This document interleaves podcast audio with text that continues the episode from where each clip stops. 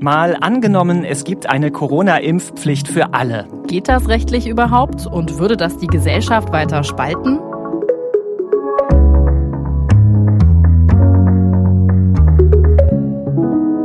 Ich bin Markus Sambale. Und ich bin Birte Sönnigsen und wir beide arbeiten im Team des ARD Hauptstadtstudios. Wir beschäftigen uns heute mit einem Szenario, auf das wir gerne verzichtet hätten. Aber die Infektionszahlen, die steigen und viele Menschen liegen im Krankenhaus. Denn bisher sind zu wenig Menschen gegen Corona geimpft. Da haben wir uns die Frage gestellt, könnte da nicht doch eine Impfpflicht die Lösung sein? Also ein Szenario, das vielleicht gar nicht so weit in der Zukunft liegen würde. Lass uns doch mal durchspielen, wenn es wirklich eine Impfpflicht für alle in Deutschland gibt, also für alle, die sich impfen lassen könnten, dann könnte die Tagesschau in der Zukunft vielleicht so klingen. Drei Monate nach Inkrafttreten der allgemeinen Corona-Impfpflicht ist die Impfquote deutlich gestiegen. Sie liegt, nach Angaben des Gesundheitsministeriums, inzwischen bei 80 Prozent der Gesamtbevölkerung. Gegen mehrere hundert Menschen wurden bereits Bußgelder verhängt, weil sie eine Impfung weiter ablehnen. Soziologen befürchten, dass die Impfpflicht das Vertrauen in die Politik weiter beschädigt hat. Der Verfassungsschutz warnt, gewaltbereite Impfgegner seien noch radikaler geworden. In unserem Szenario wären mit Impfpflicht schon mal deutlich mehr Menschen geimpft als bislang. 80 Prozent waren das gerade in der Tagesschau-Meldung aus der Zukunft und damit deutlich mehr als im Moment. Jetzt aktuell, Mitte November, da liegt die Quote so um die 70 Prozent. Ja, das sind 70 Prozent aller Menschen in Deutschland. Da reden wir jetzt nicht nur über die Erwachsenen, sondern mhm. das bezieht sich eben auf alle. Aber weder diese 70 Prozent noch die 80 Prozent aus der Tagesschau-Meldung, die würden ausreichen, um die Pandemie hier bei uns wirklich in den Griff zu bekommen. Da ist sich die Wissenschaft ziemlich einig. Selbst wenn man da noch die dazuzählt, die Corona schon hatten und die sich dann nicht noch mal eine Impfung abgeholt haben. Ja, das liegt eben daran, dass die Virusvariante, also Delta, so ansteckend ist. Das hat uns der Impfstoffforscher Live Erik Sander von der Charité erklärt. Deswegen muss man eigentlich davon ausgehen, dass wir am Ende einen Zustand erreichen müssen, wo 100 Prozent der Bevölkerung immun sind. Wir werden nie so hohe Infektionszahlen zulassen, dass wir quasi auf natürlichem Wege uns ganz, ganz schnell immunisieren.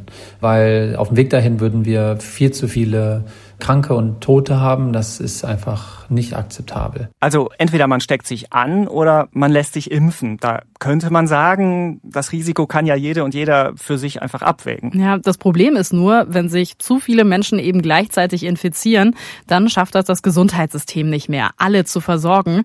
Und deswegen wird es eben vorher Maßnahmen geben, um das zu verhindern. Also Kontaktbeschränkungen, 2G, 3G, alles das, worüber und, wir im Moment so reden. Ja, und mhm. wenn wir das jetzt mal durchrechnen, also die jetzige Impfquote plus die, die sich auf natürlichem Wege anstecken in diesem Winter mit Corona.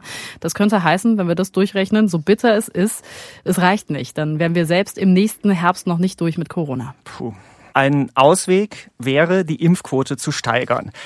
Wir merken allerdings gerade, freiwillig kommen wir nur sehr langsam weiter und deshalb könnte der Staat natürlich sagen, alle müssen sich impfen lassen. Na, kann er das in diesem Fall wirklich? Das scheint ja juristisch nicht ganz so einfach zu sein. Ja, bei Juristen geht es ja oft um die Frage, ist das verhältnismäßig? Und eine Impfung ist ja definitiv ein Eingriff in den eigenen Körper. Und da habe ich ja das Recht auf körperliche Unversehrtheit. Das heißt, ich darf selbst entscheiden, was ich mit meinem Körper machen lasse und was eben auch nicht. Mhm. Denn das Risiko, durch eine Impfung zu Schaden zu kommen, das ist zwar sehr unwahrscheinlich, aber auch nicht gleich null. Aber es gibt ja auch noch mehr Rechte. Zum einen, was das für dich persönlich bedeutet, aber es geht ja auch darum, was das für Folgen für uns als gesamte Gesellschaft hat. Das ist eine schwierige Abwägung und deshalb braucht man für eine Impfpflicht ziemlich gute Gründe, hat mir Claudia Kornmeier erzählt. Sie ist Reporterin in der ARD Rechtsredaktion. Da würde dann zum Beispiel die Überlastung des Gesundheitssystems eine Rolle spielen, dass man das verhindern will. Und dann müsste in einem nächsten Schritt so eine allgemeine Impfpflicht geeignet und auch erforderlich sein. Sprich, da muss man sich überlegen, gibt es vielleicht mildere Mittel? Also wie ist es mit ähm, dem freiwilligen Angebot, sich impfen zu lassen? Reicht das vielleicht? Wurde genug aufgeklärt? Wurde auch genug Überzeugungsarbeit im Prinzip geleistet? Oder zum Beispiel auch reicht es ähm, eine Impfpflicht für besonders gefährdete Gruppen oder auch die, die sie umgeben, sprich medizinisches Personal, Pflegekräfte einzuführen. Ganz am Ende dann eine Abwägung, also was wiegt schwerer, die körperliche Unversehrtheit derjenigen, die sich nicht impfen lassen wollen. Und aber auf der anderen Seite sprechen wir ja im Prinzip auch von Gesundheitsschutz, nämlich wenn es um die Überlastung der Gesundheitssysteme geht. Also da muss man dann abwägen, was schwerer wiegt. Mhm. Gibt es denn schon Gerichtsentscheidungen dazu? Also vom Bundesverfassungsgericht noch nicht. Dabei liegen dort schon seit einer Weile Verfassungsbeschwerden gegen das Masernschutzgesetz, mit dem ja eine Masernimpfpflicht eingeführt wurde, zum Beispiel für Kinder, die in Kitas betreut werden oder mhm. auch für Schulen und auch für Lehrer, Betreuer dort. Aber darüber ist noch nicht entschieden worden. Was es gibt, ist eine Entscheidung des Europäischen Gerichtshofs für Menschenrechte, ist auch noch nicht so lange her. Der hat entschieden, das ist durchaus denkbar. Es ist mit den Menschenrechten grundsätzlich vereinbar, eine Impfpflicht. Pflicht. Der Gesundheitsschutz ist ein legitimes Ziel. Aber er sagt auch, die Konsequenzen, die dürfen nicht zu hart sein für diejenigen, die sich dann doch verweigern am Ende. Wenn wir jetzt zu unserem Szenario Corona-Impfpflicht für alle zurückkommen, wie erfährt der Staat denn eigentlich, wer geimpft ist und wer nicht? Ja, das ist gar nicht so einfach. Also wenn wir uns dann mal angucken, was es schon gibt, wie zum Beispiel die Masernimpfpflicht, da ist ja diese Anknüpfung an den Aufenthalt in der Schule oder in der Kita. Und da kann man dann natürlich sagen, da muss man den Impfausweis dann den Lehrern zeigen und mhm. die überprüfen das. Aber bei einer allgemeinen Impfpflicht wird das natürlich dann wesentlich schwieriger. Also denkbar ist vielleicht über die Krankenkassen oder so. Also da muss man sich dann wirklich was überlegen. Und mit welchen Mitteln könnte der Staat am Ende so eine Impfpflicht wirklich durchsetzen, auch mit Gewalt, mit Zwang? Also körperlicher Zwang, quasi, dass der Arm hingehalten wird und dann jemand zwangsweise geimpft wird, das finde ich nur sehr, sehr schwer vorstellbar. Was natürlich dagegen eher möglich ist, dass dann eben Bußgelder verhängt werden. Mhm. Oder dass man zum Beispiel nicht mehr in bestimmten Bereichen arbeiten darf, also zum Beispiel im Krankenhaus oder auch in der Kita oder in der Schule oder sowas, dass es solche Konsequenzen gibt. Das sagt Claudia Kornmeier aus der ARD Rechtsredaktion, die übrigens auch einen Podcast macht, die JustizreporterInnen heißt er. Und so weit hergeholt ist das mit der Impfpflicht ja auch gar nicht. Es gab sie und es gibt sie auch in Deutschland. Wir haben das ja gerade gehört. Die Masernimpfpflicht zum Beispiel, die gibt's seit letztem Jahr. Und eine Impfpflicht gegen Pocken, die gab's sogar schon im 19. Jahrhundert. In den 1960er Jahren ist sogar eine weltweite Impfpflicht von der Weltgesundheitsorganisation ausgerufen worden. Und die gab's dann bis in die 1970er Jahre in Deutschland. Und die Spuren davon, die sehen wir heute noch. Mhm, genau, das kennt ihr vielleicht von euren Eltern oder Großeltern die haben wahrscheinlich noch so eine kleine Narbe am Oberarm. Und Jetzt kann man sagen, die Narbe ist geblieben, aber die Pocken, die sind ausgerottet. Also eine echte Impferfolgsgeschichte. Aber mindestens so alt wie die Impfpflicht sind auch die Impfgegner. Denn wir haben mal nachgeguckt, schon 1881, da gab es eine Monatszeitung mit dem Titel der Impfgegner. Ja, schön auf Papier. Damals konnten mhm. sich die Impfgegner noch nicht übers Netz organisieren. Nee. Wenn wir jetzt noch mal in andere europäische Länder gucken, da gibt's auch Impfpflichten gegen verschiedene Krankheiten. In Frankreich zum Beispiel alleine gegen elf Krankheiten, aber auch in Italien, Belgien, Polen oder Griechenland zum Beispiel. Und eine flächendeckende Impfpflicht gegen Covid-19 gibt's sogar auch in einem Land in Europa für alle Bewohner und alle Angestellten ist aber ein Land mit kleiner Fläche, nämlich der Vatikan.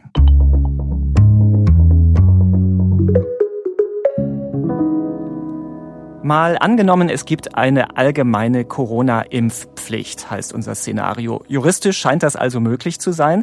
Aber was würde das mit uns als Gesellschaft machen und mit denen, die sich bislang nicht freiwillig impfen lassen? Ja, darüber habe ich mit Katrin Schmelz gesprochen. Sie hat sich während der ganzen Pandemie ganz genau angeguckt, wie viele Menschen sich impfen oder auch nicht impfen lassen wollen und warum sie das nicht wollen.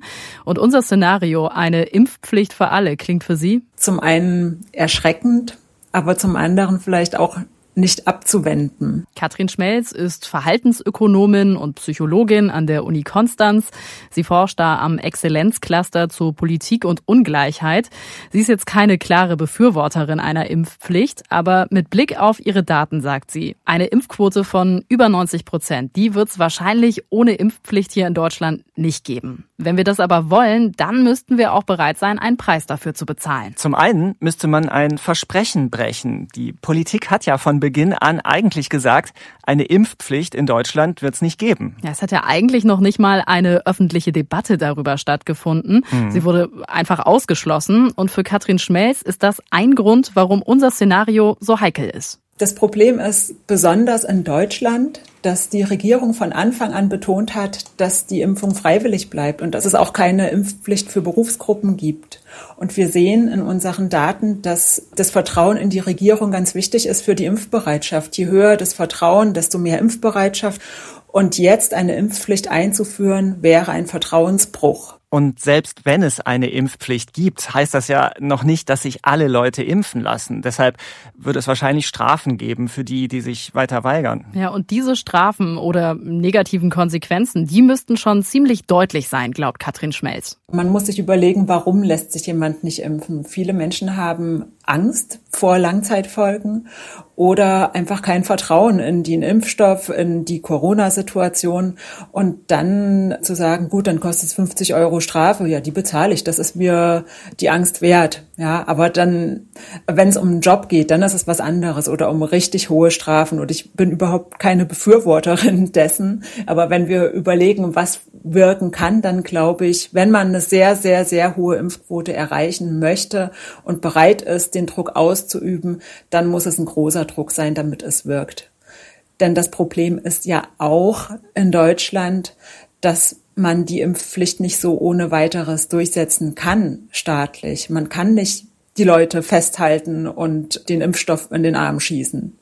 Auch das ist wieder eine Vertrauensfrage, wenn die Impfpflicht eingeführt wird, aber gar nicht staatlich durchgesetzt werden kann, verlieren auch dann die Menschen das Vertrauen in die Regierung. Sie sagt also klar, eine Impfpflicht, die kann nur funktionieren, wenn sie am Ende auch konsequent durchgesetzt wird. Und da ist eben die große Frage, wie kann das gehen? Wie soll das am Ende kontrolliert werden? Und darauf müsste die Politik dann eine klare Antwort haben in unserem Szenario. Und das ist ja auch nicht so leicht. Haben wir ja auch vorhin juristisch schon gehört, dass das gar nicht geht, dass die Polizei Impfverweigerer zu Hause abholt und zum Impfzentrum fährt. Und das kann ja auch eigentlich niemand wollen. Nee. Nee. Und ein weiteres Problem einer Impfpflicht könnte auch sein, dass sich dann Menschen, die sich eben nicht freiwillig haben impfen lassen, sondern nur aufgrund dieser Impfpflicht, weniger an andere Corona-Regeln halten. Das zeigen zumindest Untersuchungen. Wie so eine Trotzreaktion. Und es könnte auch noch ganz andere Probleme geben, weit über diese Corona-Pandemie hinaus, glaubt die Verhaltensökonomin und Psychologin Katrin Schmelz. Zum einen wissen wir aus der Forschung, dass eine Impfpflicht in einem Bereich zu verminderter Impfbereitschaft bei anderen freiwilligen Impfungen führt. Also zum Beispiel könnte es dann sein, dass die Grippeimpfungen zurückgehen. Aber zum anderen haben wir ja auch noch möglicherweise andere Pandemien vor uns und andere gesellschaftliche Herausforderungen, wie zum Beispiel den Klimawandel. Das wäre also ein hoher Preis, den wir vielleicht bezahlen müssten. Auf der einen Seite könnten wir zwar so die Corona-Pandemie besser in den Griff bekommen, würden damit aber neue Probleme schaffen für andere große Krisen.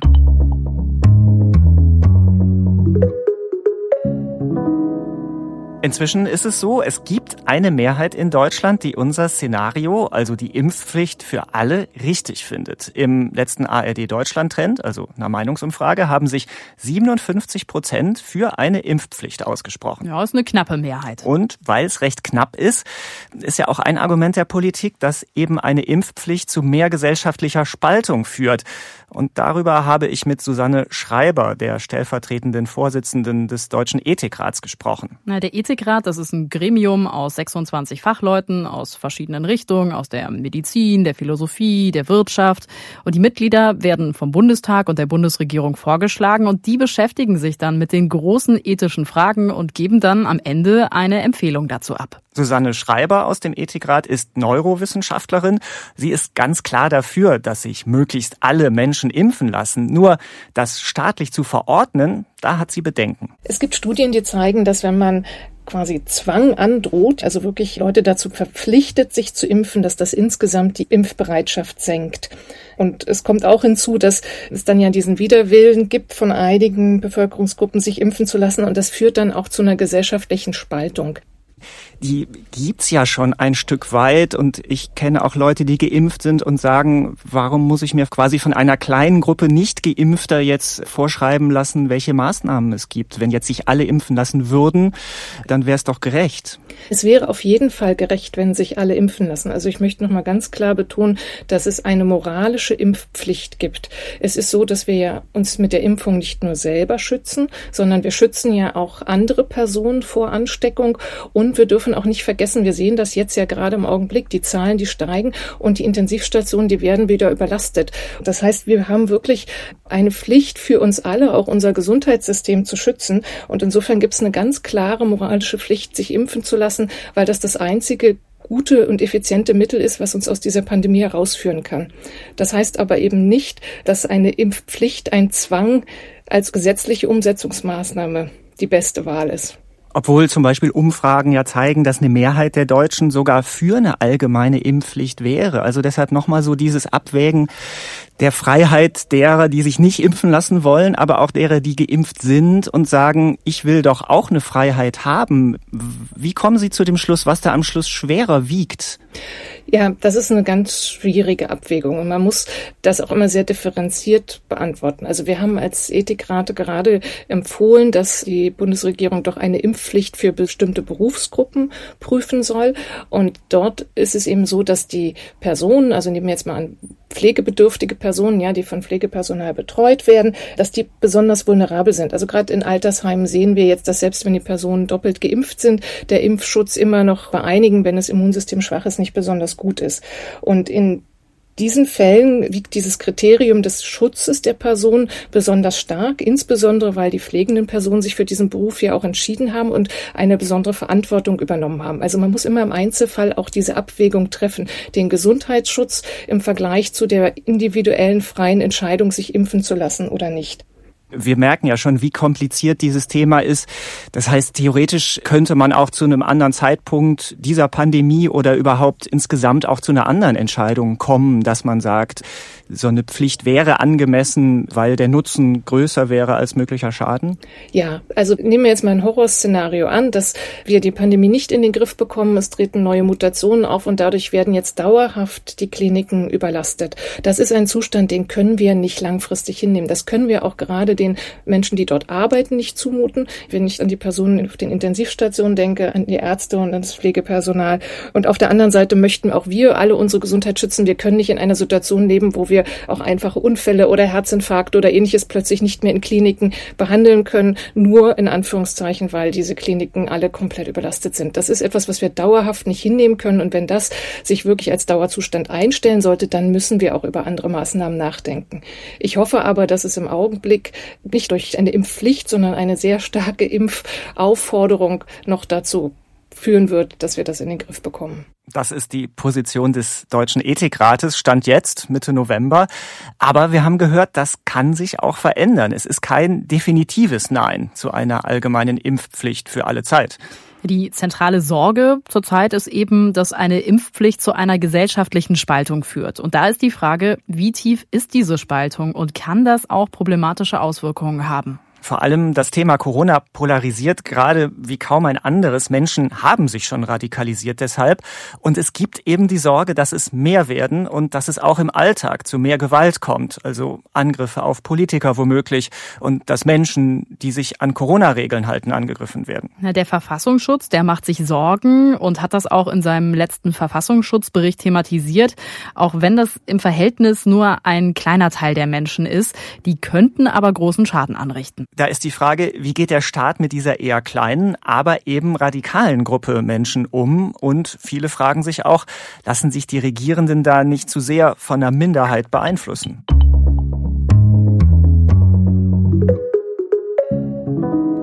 Eine Konstante gibt es in dieser Pandemie, nämlich, dass sich Dinge verändern. Das Virus zum Beispiel, das mutiert und die Wissenschaft, die gewinnt immer neue Erkenntnisse dazu. Bei der Corona-Impfung war ja anfangs der Stand, zwei Impfungen und dann reicht es erstmal. Ja, inzwischen ist für Impfstoffforscher wie Live Erik Sander von der Charité aber klar, es müssen drei sein. Die Impfung braucht also nochmal einen Booster und das liegt auch an der Delta-Variante. Die Impfung verliert ein kleines bisschen an Wirkung mit der Zeit, das sehen wir jetzt. Deswegen sind ja diese Booster-Impfungen auch so wichtig.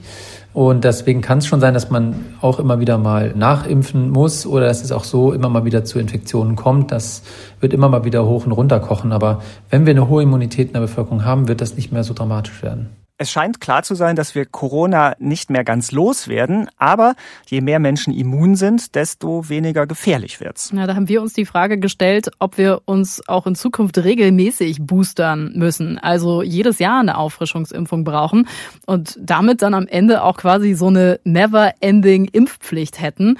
Impfstoffforscher Sander, der glaubt nicht, dass wir uns in Zukunft jedes Jahr eine Spritze abholen müssen. Nein, so stark verändern sich Coronaviren zum Glück nicht in der Regel. Andererseits haben wir hier wirklich ein Virus, was eine relativ hohe Aggressivität ja hat, auch viele Menschen krank macht, mehr Menschen als die Grippe.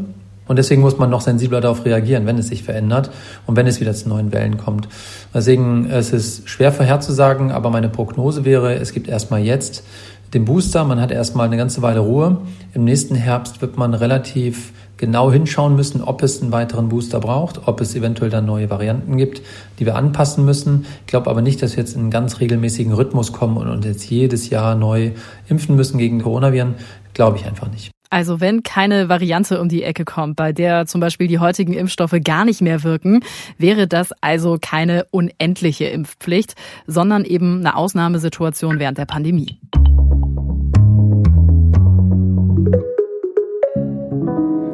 So, Birte, es ist Zeit, nochmal alles zusammenzufassen. Wenn es eine Corona-Impfpflicht für alle gibt, dann könnte es im schlechtesten Fall so laufen. Trotz Impfpflicht wollen sich viele Leute nicht impfen lassen. Ihr Widerstand gegen die Impfung wird größer. Dadurch steigt die Impfquote nicht wie erhofft. Es gibt weiter viele Menschen, die krank werden und sterben. Die Politik verliert Vertrauen, weil sie ihr Versprechen gebrochen hat, dass Impfen freiwillig bleibt. Dadurch werden andere Corona-Regeln seltener eingehalten und weniger Menschen lassen sich freiwillig gegen andere Krankheiten impfen. Der Vertrauensverlust hat auch langfristig negative Folgen für andere Krisen, die die Gesellschaft gemeinsam bewältigen muss, etwa die Klimakrise oder andere Pandemien. Impfgegner radikalisieren sich weiter, es drohen gewalttätige Auseinandersetzungen. Und auch Impfbefürworter sind frustriert, weil die Impfpflicht nicht konsequent durchgesetzt werden kann. Dadurch wird die Gesellschaft weiter polarisiert.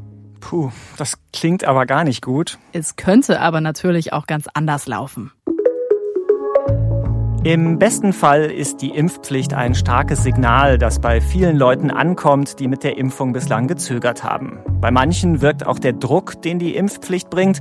Um Geldstrafen oder eine Kündigung im Job zu vermeiden, lassen sich mehr Menschen impfen. Die Impfquote steigt damit wie erhofft, die Pandemielage entspannt sich. Es gibt weniger Kranke und Tote. Die Corona-Regeln wie Maske tragen und Abstand halten können abgeschafft werden. Drastische Maßnahmen wie Lockdowns und Schulschließungen drohen nicht mehr. Durch die Impfpflicht nehmen die Konflikte, die es vorher zwischen Geimpften und Nicht-Geimpften gab, ab.